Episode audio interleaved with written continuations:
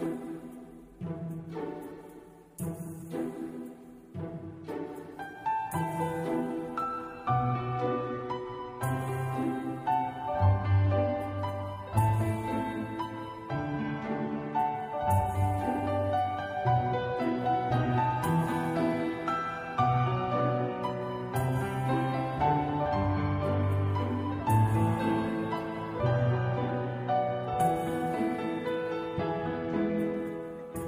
空气哇，马桑的意思啊，然后好久不见啊！我觉得在节目开始之前呢，首先有有必要吧，就跟大家说一些东西，因为在私下里就很多人就问我，就很多问题，就是说马桑男的女的啊，马桑你多大啊？马桑你多高啊？马桑你在哪上学啊？马桑节目多少更新啊？啊，我觉得一个一个的回答真的太累了啊！然后在这里呢，我觉得给大家做一个总结。呃，之后呢就不要再来一一的问我。如果你再来问我的，我我他喵的，我就说你再给我去听这期的节目好吗？啊啊，给我来听这期的节目啊。然后，嗯，就是我大约在冬季啊，不是，大约在周六更新吧。啊，然后啊，姓名 m a s a 啊，性别不详，年龄不详，身高不详，体重不详。然后我是我我出生在天朝，然后生产商是我妈和我爸。啊，这样子，啊，然后，嗯，就这样，不要再来问我了啊。然后在这一期呢开始之前，首先非常感谢这个熊宝宝提出来的这个问题，就是他想知道一些，他最近玩一个游戏，这个游戏是比较啊旧了吧，就是好像前年的一个游戏，名字叫做这个啊，这叫什么来着？叫这个对，叫《灵异阴阳路》。对，这个游戏是一个比较唯美的一个卡牌的收集游戏吧？啊，这样子。然后比较好，比较好玩。然后因为其中就多涉及了一些就是这个鬼怪或者说妖妖怪的这种元素啊，所以今天他就想知道一下，了解一下日本这些妖的文化啊。说到这个妖呢，其实就可以说一说这个日本的恐怖片了啊。可能有些人就会吐槽，就说日本的恐怖片怎么会有这种妖的文化呢？啊，嗯，其实大家我说这个恐怖片可能会想到一些。嗯，咒怨或者说呃午夜凶铃这种东西，贞子，其实这个贞子，嗯啊，或者说其实就可以说是一种意义上的一种鬼怪了。然后可能就给呃除了啊，也给日本的本地人或者说其他的一些呃地方的人就造成了一种印象，就是日本的鬼怪都是比较恐怖的。其实不是这样子的，日本的鬼怪。嗯，可以说这种传说或者说形象都是比较唯美的，因为我也没有见过鬼，对不对啊？啊，我这样子说，我旁边有鬼，大家也不信，对不对？嗯，然后嗯，说这个鬼呢，其实因为这个日本的文化其实是受到咱们天朝文化的一些影响吧，啊，然后所以百分之七十的鬼是来自咱们中国的，百分之二十来自印度，百分之十呢就是日本自己编的这个鬼。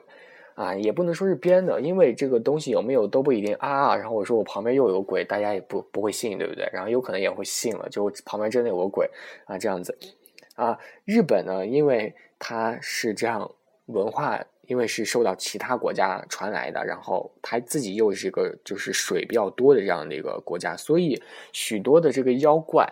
嗯，就是和这个水是有关的，比如说井底下这种水鬼，然后和这种河童这种妖怪啊，还有这种呃呃为了就就自杀跳进河里的这些女鬼，都是比较一些嗯比较和水有这种近亲关系的这种女鬼。对啊，我身里流的不是血，是水哦啊，然后就这样子啊，然后同样的，日本也是一个。山比较多的这个国家，对不对？然后，所以很多这个住在山上的妖怪也是比较比较多的。比如说《哆啦 A 梦》里面有这种雪女这种妖怪啊，它住在比较高的这种山上，因为雪比较多啊，山上才会高嘛，才会有这种雪雪山啊，所以说经常会诱惑这种嗯这种爬山的这种人，然后引诱上来之后杀掉他们这样子，然后可能也会呃就是。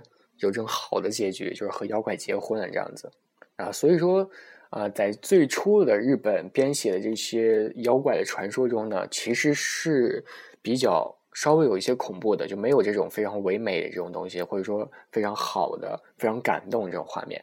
但是呢，在日本逐渐发展之后，就有了这种，嗯，可以说是，呃，为了满足人们就是战后心理上那种需求啊，或者说一些平时非常劳累啊啊，想听一些轻松的东西啊，为了满足这些心情，人们就编写了就嗯非常好的，就是符合当代呃这种听众的这种心理的一些故事啊，然后就这样子就有了非常好的，或者说。之后呢，就凭此就做出了非常多的这种动漫啊、动画，还有这种游戏这样子。但是说到这个鬼怪，嗯，啊，就不得不说另一种职业了。这个职业其实就是大家都知道，这是一种巫师、阴阳师的。看过日和漫画都知道，这个阴阳师是比较 比较傻的一种职业啊。但是阴阳师这种式神，对他可以召唤出这种式神，召唤物啊，出来吧啊，这样子，嗯，啊。呃，说到哪儿了？这个式神啊，因为这个鬼怪太多呢，所以日本古代政府就设立了一个专门这种巫师啊。这个阴阳师其实是真正的存在的啊，并不是只有动漫和就是动画中才存在这种阴阳师。所以呢，这个阴阳师这个职务的尊贵啊，大家就可以想象到了。因为其实每个人都会去，都会怕死，对不对？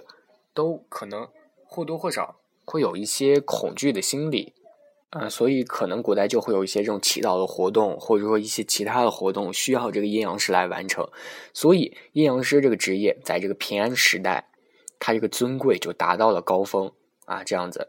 因为当时平安时代虽然说它叫平安时代，但是它非常的不平安啊，它这个社会非常动荡，它这个人心非常的不安，它这个统治阶层非常的非常的弱弱鸡啊，所以呢，人们。啊，当时他们也信鬼神，对不对？就把种种的问题都归结到了鬼神的身上啊 啊！他们把这个非常多的问题都说身上有自己自己身上有鬼，比如说这个房间不好，就说有这个地缚仙，对不对？有这个地缚灵这样子啊。然后呢，嗯，人们啊，因为信鬼，所以就怕了啊。人们在生活中就不免就有一些担心，就害怕，就啊。就是触摸到了某种禁忌啊啊，然后就被鬼神就附体了，就变成了一个，就变成了一个，变成了一个什么东西这样子啊，就被附体了。反正你就倒霉事你就上身来吧啊。总之，这种好神是不不会轻易往你身上撞的，对不对？人家选谁不好，非要选你啊。这种只只是主角才会有的啊。所以呢，大多撞到你身上都是这种坏的。啊，这种非常恐怖的一种鬼神，对不对？所以呢，当时这个阴阳师哈非常牛逼，出现了，就是帮你拯救于拯救于水火之中的这种高大上的神圣的职业。嗯，这个阴阳师就出来了。啊，当时呢，这个天皇还有非常多的大将军的这个日常生活都是受到他们这个干涉。然后今天呢，这个日本文化中呢也有各种禁忌啊，大多都是那个时候留下来的。嗯，啊。然后之后呢，到了江户时代，这个江户时代呢，就发生了一个或者说有一个非常有名的事件。这个有名的事件是什么呢？啊，我们先进一段广告啊。天才第一步，切实纸尿裤，图龙宝刀，点击就送。啊，我们进入了五秒的广告之后呢，然后继续来谈一下这个江户时代的东西。哦，我觉得有必要跟大家说一声抱歉，因为今天啊，有人来找我玩啊，啊，然后再做一些比较吵闹的活动，或者说做饭一些。啊，然后如果大家听到一些什么奇怪的声音啊，千万不要奇怪，因为他们都是人，不是鬼啊。对，都是鬼，不是都是人啊，都是人，大家不要去害怕。我刚刚说我周围有鬼，其实那都是假的啊啊，其实是没有鬼的。对，然后刚刚说到了江户时代呢，这个商业啊，手工业比较发达，嗯，人们终于不用看这个天吃饭了，我终于不用就是说。啊，在外面种地了，我有大棚啊，我有非常多的致富的方法啊，我有财富金这样子啊，所以呢，在这个时期就发生了一个或者说有个非常有名的东西就出现了啊啊，这个时候呢，妖怪们摇身一变啊，就变成了各种就是在物品道具的精灵啊，妖怪换了一个名字叫精灵啊，最有名的这个东西又出现了，名叫做《百鬼夜行绘卷》。百鬼月行绘卷呢，就描画了一个琵琶、伞、木鱼，还有锅，还有板凳儿啊。最著名的就是这个雨伞了啊。这个啊，反正就是这种各种旧东西吧，就因为要被人们扔了嘛，因为你旧了，我要买新的。这种以新厌旧啊，喜新厌旧这种人们的普遍的心情，就逐渐衍生出来了一种，就是呃这样的一个场景，就是一就是。啊，百十来个鬼就在晚上就在这个黑夜出来游荡啊，这样的一个非常著名的画面啊，所以呢，这个《百鬼夜行绘卷》呢，也是被誉为了一个日本妖怪的这个一个这个画儿的一个鼻祖吧。这个《百鬼夜行》的绘卷啊，所以呢，这个《百鬼夜行绘卷》也是逐渐出名到了现在啊，也是被各大的这个动漫或者说行业都是奉为了一个经典，《百鬼夜行绘卷》啊。然后一向就是以这个认真或者说刻板著称的一些日本人，也是将这个呃妖怪吧，就是他们信这种东西啊，这些东西呢，其实就是信就有啊，不信就没有啊，他们也就将这个东西，他们信嘛啊，因为这个阴阳师这种职业都出来，所以他们就把这个职业就当成了一个或者说自己的学问啊，学家啊，然后来进行研究这样子，嗯啊。然后，所以呢，就因此就有非常多的人，因此就出名了啊，因此发家致富，啊，比较著名的一个呢，就是号称妖怪博士的小松和彦啊，小松和彦这个教授，就带领了国际日本文化这个研究中心的人员，就收集了一点六万条有关各种妖怪的一个传闻，就用时六年，然后就收集了各种各样的。啊，一个庞大的数据库，然后用来就是研究吧这个东西。嗯嗯，然后呢，日本妖怪学这个东西也是，呃，在大学就正式成立了一个这样的一个分支啊，供学生来进行选修。啊，我非常奇怪，就是咱们中国为什么没有这种学制来进行选修？我觉得这种东西也非常轻松，对不对？啊，研究这种东西也是比较快乐的。啊，然后这个妖怪学也是在众多高校就展开了授课。啊，不光呢是这个日本的学生，外国学生也是非常的有趣，啊，呃，这一期真的非常抱歉啊，然后可能会有一些嘈杂的声音，然后可能大家就非常的生气吧，啊，乌塞呢，啊，你们要来吗？要录一下吗？要出头一下吗？